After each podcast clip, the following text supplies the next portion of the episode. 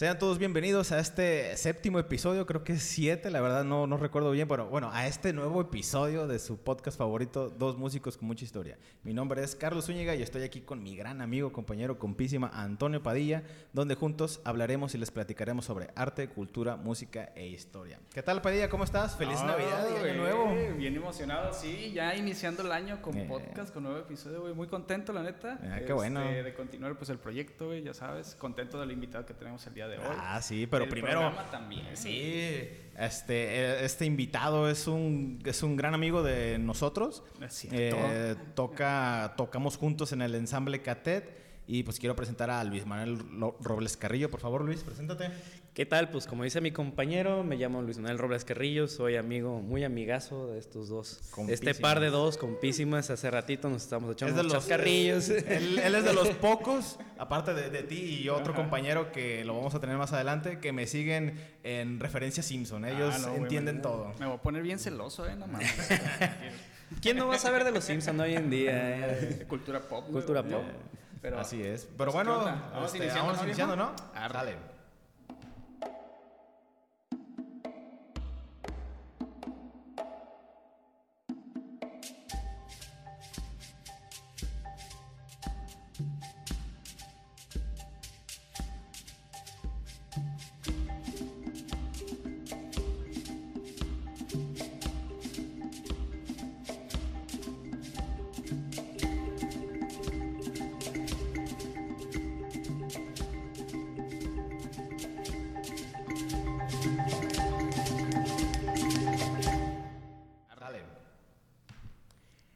Cualquier recuento cronológico de los orígenes y la evolución del arte tridimensional debería ocupar adecuadamente varios volúmenes, si no toda una biblioteca de libros.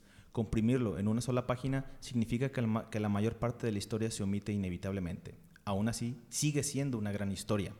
Desde la prehistoria, pasando por la antigüedad clásica, la época gótica, el Renacimiento hasta el siglo XXI, la historia de este arte está repleta de artistas extraordinarios, tristemente anónimos, cuya expresividad visual permanece en nosotros en forma de maravillosas estatuas de mármol, relieves en piedra y bronces inmortales. Hoy hablaremos sobre la escultura. Wow, viejo. ¿Cómo ven este tema? No, pues la, neta escultura. súper neófito. no sé nada, güey, nada. Pero siempre me ha llamado como que la atención. Ya, es que ya ves que ahora la mezcla, yo creo que de, de ese arte con el de pintura que tratábamos la otra vez, Sí. pues ya se le conoce como arte plástico, son artistas Sí, va como que englobado ahí Ajá, mismo, ¿no? como que, y sí me llama mucho la atención como que a partir de dónde o por qué, a lo mejor lo vamos descubriendo ahorita que, que nos platiques propiamente de este arte. Así es. Y pues a ver qué sale, ¿no? Porque de, de estatuas o de esculturas, nomás las estatuas de marfil. Que, que jugaban Los, en el kinder. Ajá, tomas en el los encantadillos eh. de marfil. Eh, eso es todo. ¿Tú cómo ves, Luis, este tema? ¿Interesante? Pues, mira, tuve la oportunidad de dar clases, y, o sea, yo dando clases escultura, de, escultura, ¿De o sea, pero mira, la ventaja es que la ventaja es que son niños, no puedo mentir todo lo que yo quiera, no hay bronca, todo me lo van a creer, así que no, no, no, pero hasta eso uno se informa pues A- para a- adiós al prestigio del programa. Sí, sí, sí. No, este, uno se, uno se informa, uno investiga, uno conoce, Ajá, ajá. pues para dar la clase como uno es, no me voy a adentrar así al 100% en algo que no es mi carrera. Claro, Sin claro. embargo, pues sí sé lo, lo que es cultura popular, ¿no? Lo que uno más o menos debe de saber. Y bueno, pues sí se los impartí. Me enteré de algunas cosas que dije, órale, no sabía que había tanta variedad respecto a, la, cul- a la escultura, ¿no? Porque dices tú, bueno, una escultura nada más es un monigote ahí parado una figura de alguien, pero no, resulta que hay diferentes tipos de esculturas, cómo van dirigidas, cómo las hacen, para qué las hacen, de repente Ok, por qué fulanito hizo la mano levantada, dice algo y dices tú, bueno, ya cambia la cosa. Ah, ok, el, el simbolismo que tiene, ¿no? El, el Ujú, hecho- Exactamente. De lo poco que sé yo de esculturas, no- ya ven que eh, en muchas plazas de nuestra ciudad, de- en diversas ciudades del país, de México, este, están los famosos montados, ¿no? Una figura histórica que está montado en un caballo. Un caballo. Lo único que yo conozco es si el caballo está sobre dos patas nada más, sobre una, o si tiene las cuatro patas. Pues a lo mejor como que quieren asemejar a la pintura esta de Napoleón, ¿no? Ya ves que... Pues tal vez, pero también tiene el significado de, de cómo falleció, Falleció, esa persona. o sea, Si- normalmente si cuando- en batalla o si falleció de causa O sea que las esculturas que están en la Plaza de los Maestros es porque murió dando clases, ¿no? Así, ese es el futuro de todos los maestros. yo espero que sí hayan dado la vida por, por, por la educación, ¿no?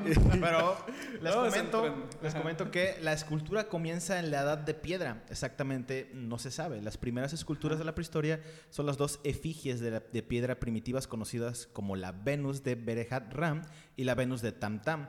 La Venus, la primera Venus data de 230 mil años aproximadamente. Es una esta- estatuilla basáltica hecha durante el periodo de Achelian que se descubrió en los altos del Golán. Y la Venus de Tantan data de 200 eh, mil años este, antes de Cristo aproximadamente. y Es una estatuilla de cuarcita del mismo periodo.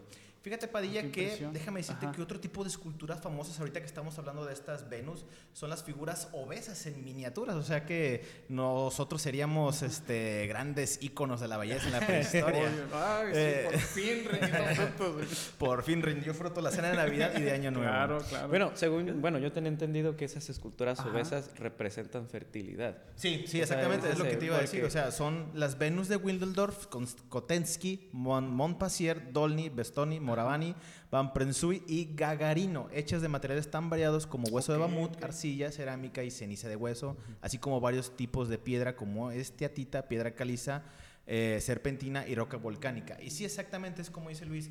eh, estos, obviamente, el hombre en la prehistoria pues las veía como un símbolo de fertilidad. O sea, este, este tipo de, de, este, Venus. Y tú ves una, una Venus, creo que la Venus más famosa es la de Wildendorf. Es una, es, es una mujer así como con, eh, ¿cómo decirlo? Con, con caderas. O sea, es, era, lo, era lo que ellos venían, este, este, estaban viendo y es hecha en, en arcilla. Ok, De hecho, mira, vamos a hablar un poquito ajá. de, de- Sí, de sí, claro que ciencia, Hablando de aportar. Se entiende, se entiende por qué les llamaban la atención las mujeres obesas, porque hoy en día lo seguimos haciendo, o sea, sin querer queriendo nos llama la atención la mujer con caderas, ¿por qué? Porque esto es evolutivo. Este. Supuestamente los científicos dicen que un hombre se fija más en una mujer por sus caderas porque representa mucha más fertilidad que una vez delgada.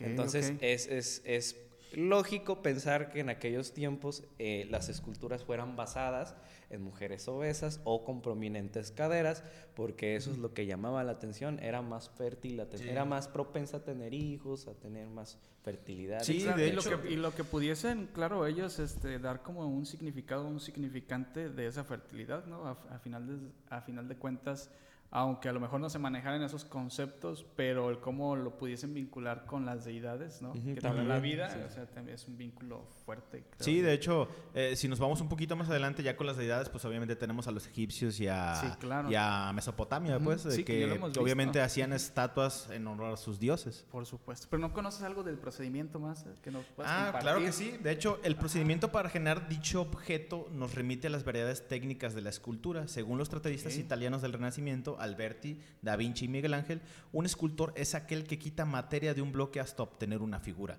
Por consiguiente, esculpir o, ta- o tallar es quitar. Y es escultor quien sabe quitar lo que sobra en un bloque de material sólido, que contiene un objeto escultórico en potencia. Así lo manifiestan dichos escritores para poner de relieve el contraste entre escultura y pintura, ya que esta consiste, por lo contrario, en añadir. Y sí, o sea, eh, aquí podremos decir, como, tú decías, no, obviamente ya está relacionado más a las, a las artes plásticas, pero pues obviamente escultor es quitar y pintura es añadir. Fíjate, no sabía eso al respecto. Entonces, si me quito mis traumas de la infancia. Estás aquí- esculpiendo tu... fíjate, aquí una duda. Entonces, eh, ¿cómo se puede? ¿Los, eh, los médicos de, de cirugía serán los nuevos escultores de- del siglo XXI? Porque Sí, fíjate. Es están, están buena- quitando y tallando grasa. Sí, bueno, quién sabe qué tantas cosas se dan. Bueno, pues sí, pero por lo regular uno va a una lipo, ¿no? Bueno, yo no, ¿verdad? Pero Bueno, suena que ya tienes experiencia. sí, me- de hecho me hice una, lupo, una lipo, pero volví a engordar. Antes era bien delgado, ¿no? pesaba Eh, 75 Eso es tener kilos. dinero para gastarlo. ¿sí, No, es con la típica de que no, que antes estaba bien mamado. Pero, ay, estaba bien mamado, pero... Este... Tiempo muy pasado. eh, la rodilla. Pero sí, o sea, es, es muy interesante de que en esto, de que en esto del escultor es, es este quitar, o sea, ¿cómo, ¿cómo le habrán hecho así, por ejemplo, con esa Venus desde un simple trozo de arcilla? O sea, esa, eh, les vamos a poner la, la imagen en, en- en nuestra página de Facebook para que la vean, la, esta Venus de Claro. Willendorf. O sea, ¿cómo, cómo es tan detallado? O sea, Si nos vamos antes, de- obviamente, del, del Renacimiento, donde ya utilizan una técnica con cincel, o desde la edad este, Grecia, perdón, este, eh, en, en la, en la prehistoria y en Egipto, o sea, te- bueno, en Egipto todavía tenemos grandes, buenas esculturas. Y en Mesopotamia, con los, con los relieves también, que es lo que, es lo que dice, que es, es un contraste. Porque un relieve es como esas figuritas que se hacen a la pared. Creo que, sí, sí. pues sí, tiene que ver, yo creo que lo- el, el hecho de, de cómo desarrollaban su habilidad posiblemente para la, la arquitectura, ¿no? Que era tan Sí. importante, en o sea, el Como que iban de la mano, ¿verdad? imperio, sí, pues si tú cultivas tu habilidad desde algo muy chico con esa manualidad o esta artesanía, pues definitivamente iba un- ligado uno con el otro, ¿no? Ujú. ibas a desarrollar grandes cosas, que es las exigencias que había en esos tiempos, al final de Que por cierto me, hace recordar Ajá. unos pequeños videos que he visto este, de, un, de un famoso, una famosa aplicación llamada TikTok. en donde, bueno, hay, de, vez, de vez- en cuando vas viendo y encontré a un señor que va caminando en la playa y se encuentra un inmenso árbol. Y, o sea, un árbol tirado en la mera playa, Ajá. de esos enormes, que tienen el, el tronco enorme. Ok, ok. Y él saca un cincel y un martillo y pasan, pasa un cambio de, de escena y literal el, el vato lo abrió de en medio del árbol y alrededor hizo una escultura. O sea, tú pasas y es como que estuvieras... Así, se ve, pero es como algo bien barroquísimo. o sea, barro- así tú vas No. pasando y todo el árbol así alrededor de la madera son arreglos, a veces uno que otro arrecife, peces, dragones, y, pero está un detallado pasado de la... Está como la raza que hace esculturas desde la punta de un lápiz, o sea... Así, exactamente. güey, sí, qué pedo. El nivel de detalle. Es que la habilidad que, Sí. que tiene, no, no, está impresionante, la neta. Pero, pero Eh, Padilla, ajá. cuéntanos qué nos puedes decir sobre la escultura europea de la Mira, Edad Media. así de lo que es en la Edad Media, o al menos de lo que conocemos por lo regular del eurocentrismo, ¿sale? Las escuelas románicas eh, fue la que más se manifestó, podríamos decir, y esta se manifiesta tal cual como una reacción frente al naturalismo clásico, ¿sale? Eh, clásico nos referimos pues a los griegos, porque dependiendo del arte, cada arte tiene sus clásicos, ¿no? El escultor eh, no presta casi atención a la anatomía eh, y a la belleza del cuerpo. Sin embargo, eh, va evolucionando hasta llegar en el gótico a un creciente interés por la naturaleza. Qué, qué curioso, o sea, de rechazarlo, de repente otra vez, ¿no? Ujú. Retorna el ciclo.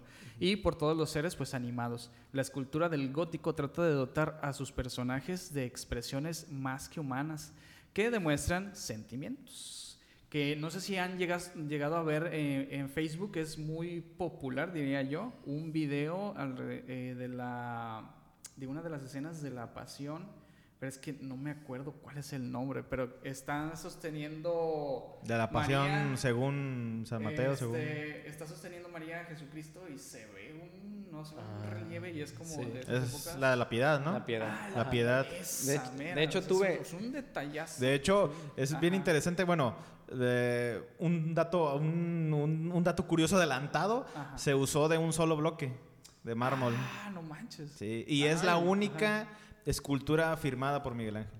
Ah, qué impresión. Sí. Nada más, ah, pues hay que robarnos las demás. Sí, de hecho, las otras no, no están, este, ¿cómo se dice? Este, Registrado. registradas. Y para decir otra cosa, pero se me Escultura olvidó. hecho ok. por Antonio no Padilla. copyright. Sí, no hay copyright. Pa- Padilla estuvo aquí.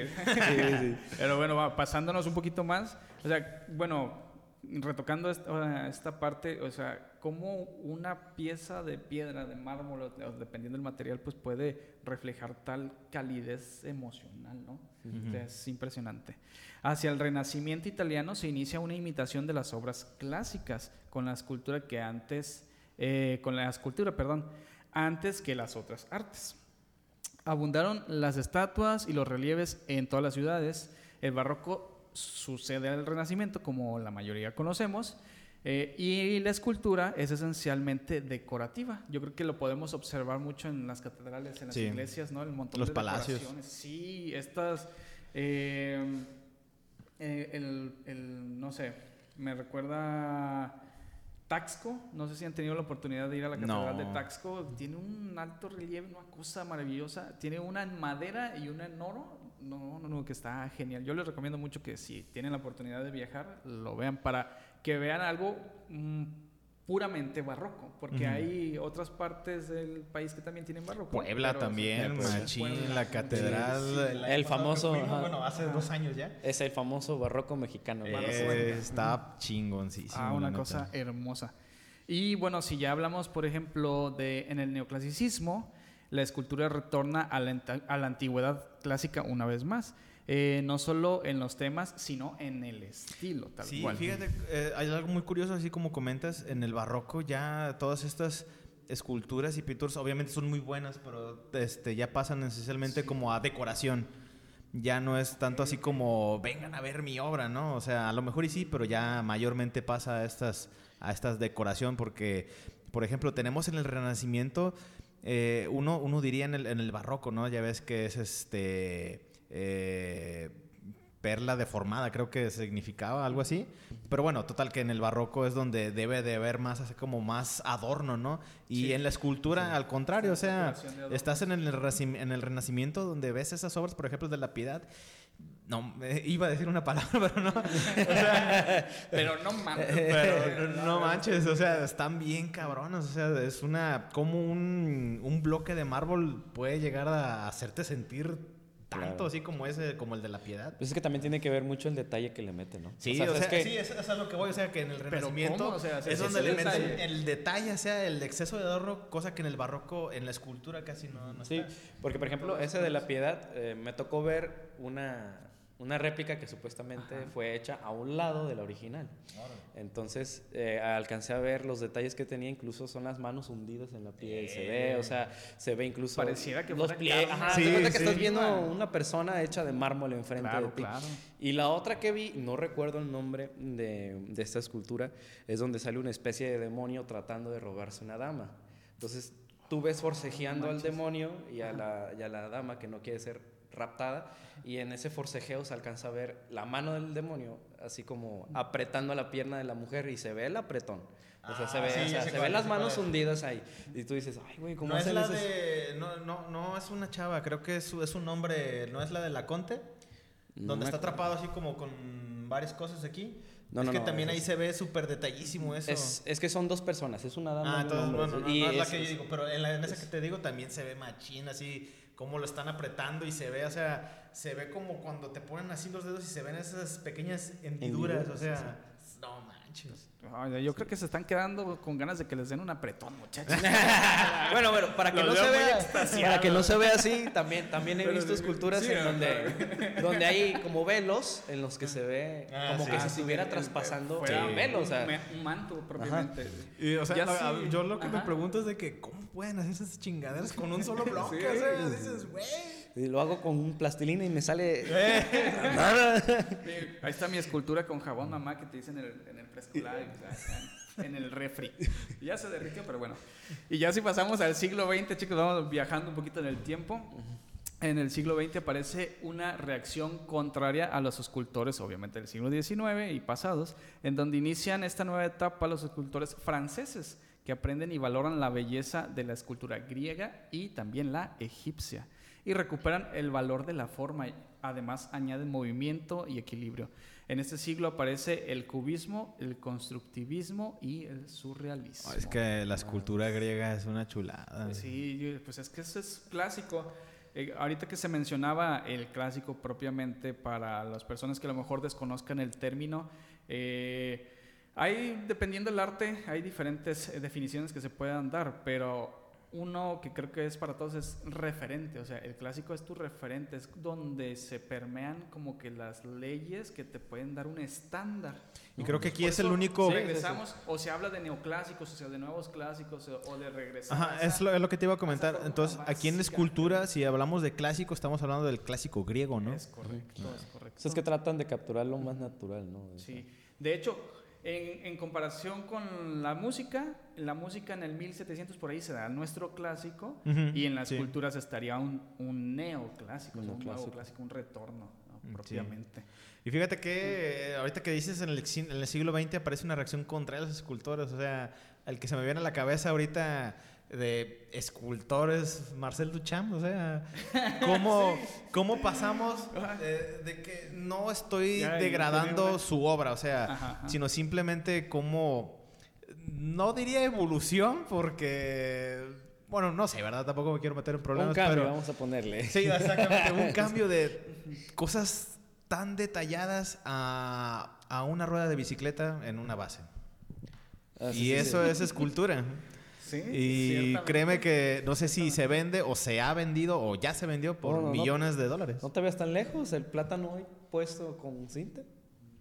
Pues yo creo que esa es de las... Pues sí, es que también eh, esta combinación que viene ya a, a decir es que son artes plásticas, ¿no? Sí. A jugar con todos los materiales. Y bueno, de lo poco yo- que yo conozco de Duchamp, eh, que El orinal, es el- en, en esta concepción de, de vamos a romper o vamos a quebrar o vamos a contraponernos a lo pasado y quiero hacer algo novedoso, pues a lo mejor en ese intento yo, yo lo hago válido. No conozco mucho de escultura, eh, pero sí me ha, llamado, me ha llamado mucho la atención, este, pues yo creo que la, de sus obras más populares, no sé si de las más características, pero sí populares, que después está el urinal El urinal. y firmado, digo, pues ese mensaje que quiere dar a los nuevos artistas o a los artistas incluso que estaban en ese momento, pues es, ah, ok, ah, pues si todo es arte, pues ahí está, también este es mi arte. pues, Sí, obviamente aquí en este podcast no estamos denigrando el arte de nadie. Sí, aquí no, todo claro. es arte y ya, ya lo habíamos comentado en el primer episodio, por favor, Ajá. véalo. Pero pues sí, ciertamente es, es parte misma de la, Sí, de la evolución. de la O sea, evolución, al final sí. de cuentas, eh, como todo proceso tiene tanto sus alzas como sus declives, no sé en cuál de los dos estén Porque creo que, que seguiríamos haciendo lo mismo. ¿Tú crees que sería un retroceso? Fíjate que no lo sé. Creo que no sé si conscientemente, que de hecho en la semana tenía una plática con una amiga sobre la conciencia y la inconsciencia, nuestro inconsciente que nos domina. Ella dice que ha leído autores que el inconsciente domina nuestro 90% de las decisiones, nuestra vida en sí, y realmente el otro 10-5% si somos nosotros conscientemente. Órale. Entonces, a lo mejor en este inconsciente, eh, porque no sé si fue consciente para, para Duchamp o para estos artistas vanguardistas, fue, ok, de lo que hay en mi contexto, que son grandes ciudades, que son los medios de comunicación masivos, que son esta urbanización diferente, ah, de ahí tomo material porque es de donde está la sociedad. Entonces, si yo les muestro un clásico donde ese contexto nunca ha estado, No pues entonces, entiendo. ¿cómo voy a llamar su atención? ¿no? Quiero, creo o quiero creer que por ahí va de ese lado. Sí. Pero bueno, Master, Déjame hablarte de los materiales, Luis, también. Sí, el, este, uno... esto Ajá, exactamente. eso Uno de los, obviamente, de los materiales más usados es la ba- el barro, la piedra, mármol, alabastro, piedra, caliza, diorita o granito. Igual también como puede ser el bronce, la madera, oro y plata, entre otros. Hay además materiales a los que les- se les otorga una significación mágica o religiosa. Llega un momento en que pierden la significación original y por su duración histórica resultan atributos esenciales de determinados géneros. Es lo que ocurre con el jade, material sagrado en el extremo oriente, o con el azabache, con el que se fabricaron ¿Como el prieto tantos? Ajá, como el prieto azabache, eh, con el que con el que se fabricaron tantos ex, ex- exvotos de la Edad Media. Nadie puede pensar en una imagen antigua de Santiago Apóstol o una venera de la peregrinación que no fuera de azabache. Y lo mismo puede decirse del cristal de roca, material, materia con el que se ha expresado el arte cortesano de la Europa barroca, y del marfil destinado a objetos pequeños depurados en que se adora al dios o al rey.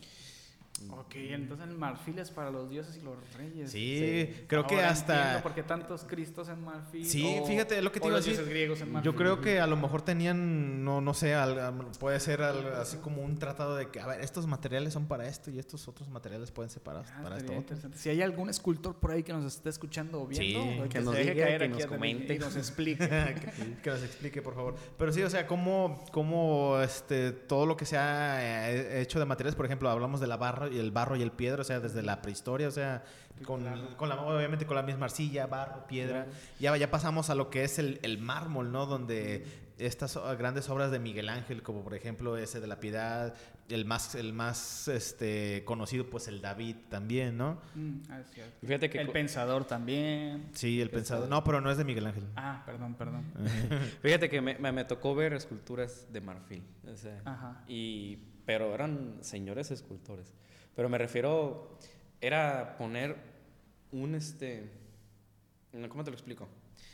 Era una maqueta. Como puedas, Master. Enorme, enorme. Era una maqueta enorme. Compártenos. Era una maqueta enorme de puro Ajá. marfil. Pero en vez de que sea una escultura grande, eran, era, un- era una significación. No recuerdo de qué, pero eran personitas chiquitas. Personitas, personitas, casas, todo. eso, se veía todo bien detallado. Y era una escultura grande, era como este pelo. Y, este, y eran lo que sostenía este, como una especie de muro, también estaban adornados, hechos de marfil. Pero todo el detallado, o sea, todo, todo era de marfil. Las personitas, las carretas, las casitas. Y me acuerdo que Los esa... taquitos. Los taquitos, el puesto de tacos. ¿Pero sí, eran sí. pequeñas esculturas individuales o, o todas? No, no, no, todo en una sola pieza. O sea, no eran, o sea, Ah, ok, todo ok, hecho en una, o sea, como que si empezaras en un solo marfil y desde ahí. Y este que sería como, eso es como relieve, que obviamente es Pues sí, escultura, pues. Y este y ahorita que lo comentas que es solamente para reyes y recordé que esa escu- Mm. esa, esa exposición eran de, de una dinastía china, no me acuerdo cuál. Pero era todo lo que todo lo que estaba ahí era perteneciente a una dinastía. Ah, qué china. impresión. ¿Por qué crees que sea que se dé, o sea, el tipo de material para cierta persona? ¿Crees que tenga que ver con la dificultad de manejar? No sé, el- creo que es como lo que hablábamos también ¿El en, arquitectura, ¿no? ¿Te acuerdas Sí, que Vianney nos decía... Ajá, exactamente, a lo mejor hay materiales más nobles para trabajar, ¿no? Este, es ciertas... eh, para ciertas obras, a lo mejor. Digo, porque ya ahorita mármol, ¿dónde pudiésemos ver mármol? Pues a veces en las criptas o en las Sí, por lo regular, ¿no? ajá, en las Ah, lápidas es donde más se usa. Y obviamente, pues se hacen ahí sus, sus adornitos. sí, Pues es que como que va por la novedad, ¿no? De repente este, descubren que está el elefante en cierto tipo de lugar y ahí dices, dices, bueno, el mismo ser humano es el que le da el valor. Entonces, como es recién descubierto, como por ejemplo los colores, antes los Ajá. color,es el azul era de realeza, ahorita todo el mundo Ah. usa azul. Eh, pues, Pero es lo mismo aquí y también. luego descubres que el azul significa tristeza. Ah, sí. Y salen los traumas. Ahí, esa- ah, chihuahua, Entonces, pero psicología. Yo creo que es así, o sea, cual- todas las personas que, que dicen, bueno, el marfil ahorita es para la opulencia, ¿no? O sea, entonces ya después, ya pasa el año, pasa un tiempo, ya se vuelve a común, muy normal, ah, ya se hace para la prole. Entonces, así es Ah, como yo impresión. pienso, es como Ajá. va. Bueno, pues sí. ¿Crees que haya nuevos materiales, Master? Sí, de hecho, este, hay nuevos materiales en, el, que- en los que se ha estado trabajando, por ejemplo, la, con la aparición de nuevos Ajá. materiales a causa de la revolución industrial junto a los deseos innovadores de las vanguardias artísticas a principios del siglo XX, tuvieron como consecuencia la ejecución de obras con materiales y técnicas nuevas. O sea, ya obviamente en el siglo XX ya se deja todo eso atrás, ¿no? Así serán frecuentes las obras en hierro, aluminio u hormigón. O sea, ya se empieza a trabajar el hierro. De hecho, hace, hace poquito vi también en Facebook una obra hecha en hierro que era como tridimensional, que no hallabas por dónde comenzaba, era como una mesita. Y es- estaba muy chida, pues. Ajá. Pero son de esas ilusiones ópticas que dices, "Ah, ¿por dónde comienza? ¿Por dónde empezaron? No, pero está muy chido. O sea, no sé cómo trabajan el hierro, pero se me hace muy chido. Ok. No es, Ah, esta, es- no, es esta, no es esta donde te mueves y de repente desaparece y luego te No, no, no, no. Porque hay unas No, así que son como, como de No, era, era como una escultura, o sea, era como una mesita, pero se veía fácil que era de un solo, no sé cómo se diga, bloque, vara de hierro, pero se veía así doblado, pues, o sea, y como que dices, bueno, ¿por dónde lo habrán empezado, no? Ajá. Pero era como una tipo de ilusión y era una, una sola obra y dices, ah, está chido, o sea, y era, y, y era de hierro. Ok, ok. Ya de las esculturas que recuerdas en, en el capítulo. Ay, no, ya se me fue el número. De los Simpson donde Homero en la carretilla se le hace todo un desmadre. Ah, se, vuelve, sí. se vuelve artista. No puede ser asador. No puede ser su Y asador. saca el coraje. algo, algo más arte contemporáneo. ¿no? Se me, voy a hacer, voy a hacer, el otro día que estaba arreglando ahí este, O- la bodeguita de la o casa, para se aquí- cayeron los ladrillos. o- ah, huevo. O para ir tan lejos, si, nues- si las personas que están escuchando quieren ver un episodio sobre escultura en alguna caricatura, en alguna caricatura que vean Bob Esponja. Ah, Hay un episodio sí, donde hacen una escultura bien chida. te- te agregan una nariz de calamardo. Bueno, O sea, es donde le falta algo. ahorita aquí le vamos a poner ah, una nariz. Y bueno, a estas novedades se le añaden otras características como el papel que se le llega a conceder al hueco la aparición de la escultura cinética, los llamados móviles. O sea, ¿será que eh, el origami también será un tipo de escultura? Pues No, es que... Pero será más, no será más manualidad, no sé. No sé, es que... Porque, o sea, ya, ya, Ah. estamos, ya estamos hablando que el papel se le llega a considerar un hueco a la aparición de la escultura cinética, o sea, se mueve. Pero que sí. Se, se puede, se mover. Ciertamente. A lo mejor ciertamente. habla de, de un tipo de escultura que acaba de salir, que es ese que se ve una escultura. Bueno, lo vi porque hace, hace poquito lo vi, Ajá. que es una escultura hecha a base de papel. Pero haz de cuenta que es una escultura así, tú lo ves normal, ¿no? Y llega la persona o, la, o lo que es el escultor, agarra la escultura y la estira. Ah, ya. Entonces, son los que lo jalan, Ah, Cierto, de- se deforma y lo Que regresan. y hacen bustos, Eh, ¿no? está chido. bustos que más es la cabeza. Ajá. sí. Ajá. Entonces, esos son Es que les mueven y de hecho se deforman y se ven súper genial y luego las regresan y ¡tum! otra vez normal. Yo quiero pensar que es eso porque supuestamente está hecho de papel. Y bueno, además, además se incorpora el llamado objeto encontrado, lo que significa que un objeto cualquiera Ah, puede pasar a considerarse escultura, como ocurrió con la famosa fuente de Marcel Duchamp. Bueno, pues aquí volvemos Ah, sí. a hablar de Marcel Duchamp. Por ejemplo, Es que aparte tiene... Como que no te cae bien, eh, compa. Es que no, no es que me caiga bien, la verdad sinceramente no me gusta lo que hace, Ajá. pero no lo estoy criticando de que no, él no es artista, no, no, al contrario, puede ser, este, él es artista de muchas maneras, o sea, es un artista contemporáneo, a mí sinceramente a mí no me agrada su obra, pero sí hay obras de verdad que sí me gustan de él, o sea, no recuerdo... eh, no recuerdo si no es- es una pintura o escultura, pues creo que es una pintura, es una obra donde parecen como escaleras. Está muy chida, o sea, yo he visto el trabajo, o sea, no en vivo, ¿verdad? En internet, y es de las pocas obras que me gusta de él, o sea, digo, o sea, sí es, sí es muy bueno, te atrapa. Pero esta fuente de Duchamp, o sea, tengo, yo tengo un conflicto con, con, es- con- con ese tipo de, de obras. O sea, de que es como si yo agarrara un garrafón que hay por aquí, que ustedes no lo están viendo, y le, le pego un pedazo, una mitad de manzana con una cinta y esto es arte. Ajá. Mírenlo. Ese, por ejemplo, Eso es lo que claro. siento algún conflicto. O a lo mejor, sinceramente, a lo mejor no entiendo muy bien el arte contemporáneo. O sea, Bueno. tampoco, eh, por ejemplo, en, en la música, este Luis no, no, que no me va a dejar mentir, este, ah, compartimos escenario en, en la licenciatura y por todos esos. Y a mí nunca me gustó el repertorio contem- contemporáneo. No sé, es, eh, no es muy de mi agrado. Mira, me- a mí me tocó ver eso de música contemporánea y, y sí, o sea, hay partes que dices, órale, qué chido si suena a esto. Claro, claro. Pero, pero dices tú, eh, es un poquito difícil de digerir y creo que es lo mismo con las esculturas. O sea, yo voy a regresar a la misma, ¿no? A la del migitorio. O sea, yo cuando la vi dije, esa es una foto de broma. O sea, eso, eso es una broma. De que con- me, me acuerdo, me- bien me acuerdo de la clase de Mariluz, que le mandamos un saludo. ¿Qué tal, maestra? de Ah, maestra, gracias por sus dijo, clases. no, les voy a presentar unas obras de arte, ¿no? Y vimos ese de Marcelo Champ y nos quedamos de que, no manches. No, incluso ella fue la que nos dijo, ¿qué creen? ¿Es escultura o no? Entonces, no, Es, es- es un migitorio tirado. Pero no, pues ¿qué creen que sí es? Y, ah, ¿Es en serio? por O sea, intentar quitarnos lo inculto, más, ¿no? Lo- Sí, la verdad. Sí. Ahora, ahora ya, ya decimos, ok, sí, sí es arte, pero ya creo que podemos decir, a mí me Eso gusta. fue lo que más me gustó, nos creó un punto de opinión. Ni siquiera nos dijo, Sí, o sea, nos dijo, ¿es arte sí o no? Es que es importante no, también o entrar Sí, en tema creo de que- debate, o sea, eh, eh, eh, contraponerse es lo mismo que- precisamente que estos viajes este, que exploramos en el tiempo, de cómo los artistas se van contra- eh, contraponiendo a lo anterior. O sea, lo anterior para nosotros, eh, así en cortito, aunque son las vanguardias, porque ya no es contemporáneo realmente, o sea, ya fue siglo XX, eh, contemporáneo sería ahorita los últimos 30 años, ¿no? Eh, pero de ahí para atrás lo que último que digerimos es hasta lo que es impresionismo y tal vez surrealismo, este, diría yo, porque sí hay cositas.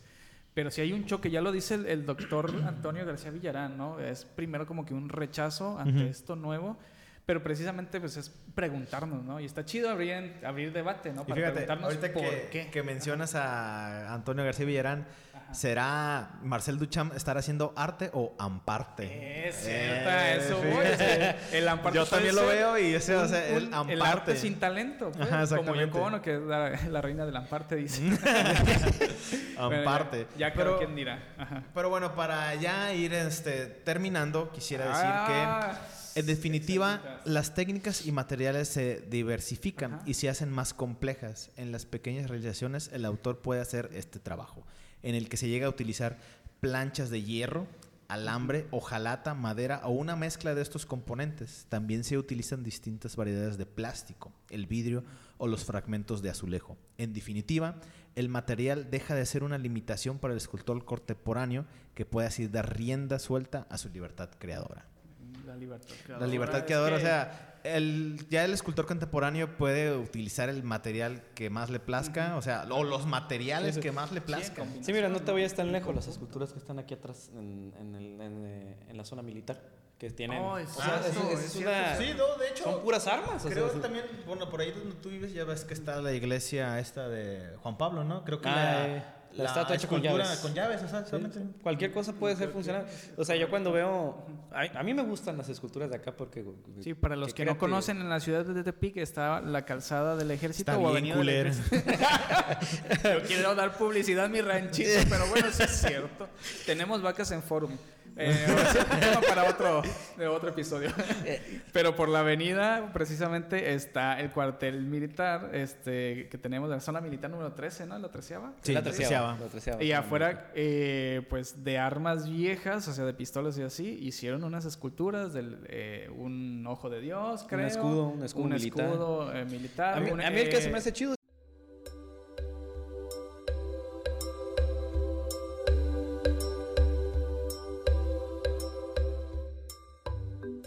Y bueno, volvemos otra vez aquí. Este, discúlpenos todos, tuvimos una, una falla técnica en el que se, no sé, nos desconectó todo. Este, son gajes del oficio. Eh, no apagamos la luz, la verdad. Nos fuimos a apagarla de chinga y nos regresamos, pero aquí estamos otra vez. Y bueno, volviendo al tema donde Ahora sí, quedamos. sí, porque estábamos hablando de las sobre las de aquí de esculturas la de aquí ciudad. de Tepic, antes de, de terminar ya este episodio, que ya estamos por el final, las esculturas de aquí de Tepic, nos comentabas Luis de, de la zona militar, ¿verdad? Sí, este, que estamos hablando de que por qué el material sirvió para hacer esculturas, ¿verdad? Ah, Este, las esculturas que tenemos aquí en, en, en la, en la zona militar, pues me gustan porque pues están hechas con armas ya sí, no que- Y la que más me gusta-. Y la que más me gusta es la del, la del águila porque literal las, los revólveres están acomodados de tal manera que parezcan plumas y Órale. las, y las alas de, del águila. Es como- Si le prestan atención, el detalle de los revólveres apuntando hacia abajo da ese efecto de plumas. Es como la que hicieron ahí por donde vives, ¿no? La de la iglesia de Juan Pablo con las llaves. ¿no? Ajá, que está hecho con llaves, que también hubo un problema porque debe cambiar el nombre a la calle. Pero bueno, ya regresando a la escultura, sí, ese fue hecho con llaves. Ah, ¿Tú, Padilla, alguna De las que ahorita sí, recordando ya en la pausa que tuvimos la oportunidad, pues tenemos el Ángel de la Independencia. Ya les, les decíamos del Cristo que está en El Cerro de la Cruz. Este, también El corita de la Citacua. el Corita de la Citacua. En la universidad, en la explanada de la Universidad Autónoma de Nayarit está un busto De Amado Nervo. La hermana Agua también. Ah, por supuesto. Entonces yo creo que estamos rodeados de... De tenemos una vastedad de, de, De escultura. escultura que admirar. Creo que inclusive, no sé si sigan habiendo, pero hubo en algún momento en la Ciudad de las Artes. A lo mejor si alguien se quiere echar una vueltilla por ahí. Ah, sí, acaban de poner uno. Yo creo que. No, ah, Sí, sí, es el, es el donde quitaron el, el obelisco ese Ah, feo, que era un, era un robo descarado, Sí. pero bueno, ya pusieron algo decente, ahora sí ya no es unicel. este, eh, que es, una, es, un, es un señor ayudando una, a una dama a subir a, a un niño.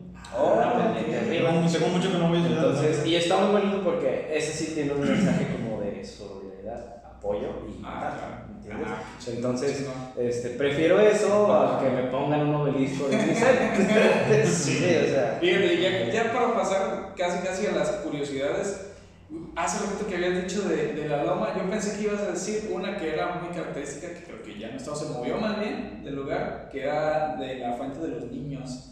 Ah, niños sí, como está- jugando, Por ahí dicen imitando historias acá, acá, de esos- de esos niños. Se sí, mueven. En todos los parques, güey. Sí, de hecho, tengo una anécdota porque yo sé cuál es el niño, son los que están eh, haciendo una rueda, ¿no? Pero Sí, sí, sí. antes estaban, eh, bueno, es que para la gente que no, que no los conoce, estaban en- por la avenida y luego los movieron para el centro, ¿no? Creo que Eh, sí. Están por donde está la estatua de Francisco Villa, a la derecha. No, justo. Está, una- Ah, sí. está una glorieta Lo movieron, lo movieron. y abajo del puente donde Sí. ahí Ah, ya, cierto, ciertamente, ciertamente. están acomodados de una manera muy macabra. Sí, no, sí, claro, claro. Iba caminando con mi compañero Misa una vez de noche haciendo cosas indebidas. Este, ¿Tú y el misa? yo y el Misa. Pero resulta que íbamos Lo caminando. escucharon aquí. Aquí en. Este, pero íbamos caminando y, y- y dice mi compañero, hola, ya saben, ¿no? las expresiones de aquí. Y, alcanzamos a ver a los niños de que, ah, y eso. Y, el y caminamos más adelante de que, ah, esas son las estatuas de los niños, es que están acomodados, que tú dices, los ves de reflejo, se ven bien oscuros y, y dices, Pero, bueno, aquí entonces en Tepic hay buenas, buenas culturas. Bueno, para ya terminar este, con estas curiosidades, hablemos de lo que más le gusta a Luis, el tamaño del pene y la escultura. De la escultura. Sí, la primera curiosidad, eh, a diferencia de los complejos modernos, en la antigua Grecia la valoración del pene era inversamente proporcional a su tamaño. Mientras más grande y largo fuera, se creía que estaba desproporcionado y resultaba grotesco. Además de que un pene largo sugería infertil- infertilidad, pues el camino recorrido por los espermatozoides era mayor.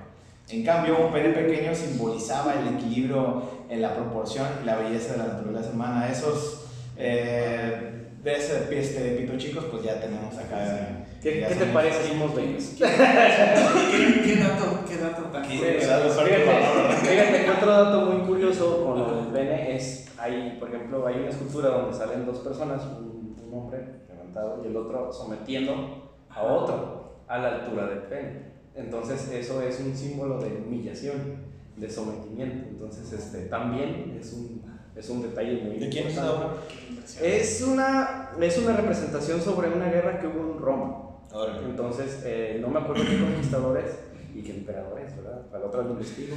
Este, pero eso, eso representa, pues. Investígalo para ponerlo en la, página. La victoria de, bueno. la victoria de ese, de ese conquistador. Bueno, curiosidad número dos es la que te decía. Miguel Ángel solo firmó una obra, la famosa obra de la piedad que muestra a Jesucristo casi inerte sobre el regazo de la Virgen María. Es la única obra firmada por Miguel Ángel Buonarroti. El mito cuenta que ante la incredulidad, incredulidad del Papa sobre su autoría, el florentino decidió entrar en secreto a los museos del Vaticano a plasmar su firma. Actualmente la obra está resguardada en la Basílica de San Pedro. Ah, o sea que el vato aplicó acá de que no, yo la firmo porque la firmo. No, cabrón. sí. No, es que Miguel Ángel estuvo aquí. Es Eh, que, exactamente. Es que, pues es que a veces hay raza que le gusta quedarse con el crédito y... Sí, la verdad que sí, ¿no? Y aparte, pues es como mencionamos al principio, ¿no? De que muchas obras de escultores son anónimas. Sí, es cierto. Es que también y imperaba la- las ideologías, ¿no? Si hablamos de una ideología eh, judeocristiana en la que todo es Dios y tú como ser humano, pues tú no tienes ese valor, pues, entonces todo queda en anonimato. Lo mismo pasa con obras musicales, por ejemplo. Hay pocos autores que se les reconozcan su trabajo. Y bueno, la curiosidad número 3, el arrecife de esculturas submarinas. El, pa- el Parque Escultórico Submarino de Moliner, de Moliner Underwater Sculpture Park, es un arrecife de esculturas submarinas ubicado en la costa oeste de Granada, Mar del Caribe. Estas curiosas esculturas están hechas de cemento y tratadas para que su pH se adapte a las necesidades del coral Fíjate que vi, esta, vi estas esculturas y me recordó a la, a la de la loma que dijimos hace rato de los niños, porque están, también son como unos niños así agarrados de las manitas, pero debajo del agua. El mar. Y bueno, la última curiosidad, ya para terminar, el monte Rushmore fue lavado por primera vez en 2005. El monte Rushmore es un conjunto escultórico tallado en una montaña de granito en Keystone, Dakota del Sur. Conmemora el crecimiento, conservación y desarrollo de los Estados Unidos. En el año 2005 comenzaron los trabajos de limpieza de las caras por parte de una empresa alemana que así lo hizo gratuitamente. Era la primera vez que esta limpieza se hacía por la escasez del presupuesto del parque Rushmore. Órale. ¿Sabes qué otra escultura es parecida a la de Rothbard? La de los Ricon. La de Ricky sí, cierto. Noventas, véname. Este, pero sí, eso de los Rothbard, yo tengo las ganas de ir a verlo. Es un sueño, aparte de ver Neva. Es, es ver ese monte, precisamente porque quisiera ver una escultura tan grande como Sí. esa. O sea, imagínate. O la de Abraham Lincoln también. También, o sea, Es cierto. Sí, no. Ser, yo creo que de ser más grande, ¿no? Ah, no, pues es una, Es una montaña. Pero bueno, puede ser algo como el cerro aquí de la cruz. y así. Bueno, qué, qué grande está el Cristo ahí el Cerro de la Cruz. ¿eh? Enormísimo. Y bueno, quisiera añadir un Sí, dale, detallito más, que hay dos tipos de escultura, que es el vacío y el lleno. El vacío es la escultura en la que tú puedes ver a través de él. O sea, por ejemplo, si tú ves una escultura en el que tiene hoyos y de repente una deformación y tú ves a través de él y ves una persona o inclusive puedes atravesarla, este, se le llama escultura vacía porque es una escultura que juega con el vacío. Y el lleno es la escultura que conocemos comúnmente, que es una escultura normal. Lleno, dijiste. Lleno. Lleno. Ah, Lleno, entonces, está, está jugando con la densidad de la, escultura, pues vaya. Oh. Entonces, esos son dos detalles, así que cada vez que vayan y vean una escultura en la que puedan ver a través de él, o inclusive pasar a través, moverse en medio y todo, es una escultura vacía. Y la llena, pues es la normal, ¿no? La que no tiene ni hoyos ni nada y tiene densidad. ¿Sabes? Eh, A pesar de este podcast hablar a veces incoherencia. O sea, aquí se aprende. Ah, claro, claro. aquí no, de hecho, ha estado bien disfrutarte del Sí, ¿eh? de hoy. ¿eh? Sí. La verdad que eh, ha sido un gusto compartir contigo, Master. Contigo, Ya, igualmente, Este, con los invitados. ah, La pasar toda madre. pues. Hay que ver la escultura Ricón. Sí, favor. Sí, las de Tepico, olvídenlas. Las de Tepico, las Ricky Ricón, ahí Es está. la onda. Y bueno, vaya, por favor. No, Haz bueno, algo. Los, invitamos. Bueno, primeramente sí, una vez más agradecer a nuestro invitado Luis. Carlos, es un gustazo seguir compartiendo contigo este podcast. A todos los que nos escuchan, este, pues ojalá les haya agradado y lo hayan disfrutado así como lo hicimos nosotros. Y quienes nos ven en, YouTube, pues igual un enorme saludo. Los invitamos a que se suscriban a nuestro canal, denle like, eh, activen la campanita visiten nuestra página de Facebook que ya está comenzando como que a tomar un poquito de fuerza. Va Véanlo. avanzando. Y pues sin más, Master, pues nos vemos hasta la próxima. Adiós.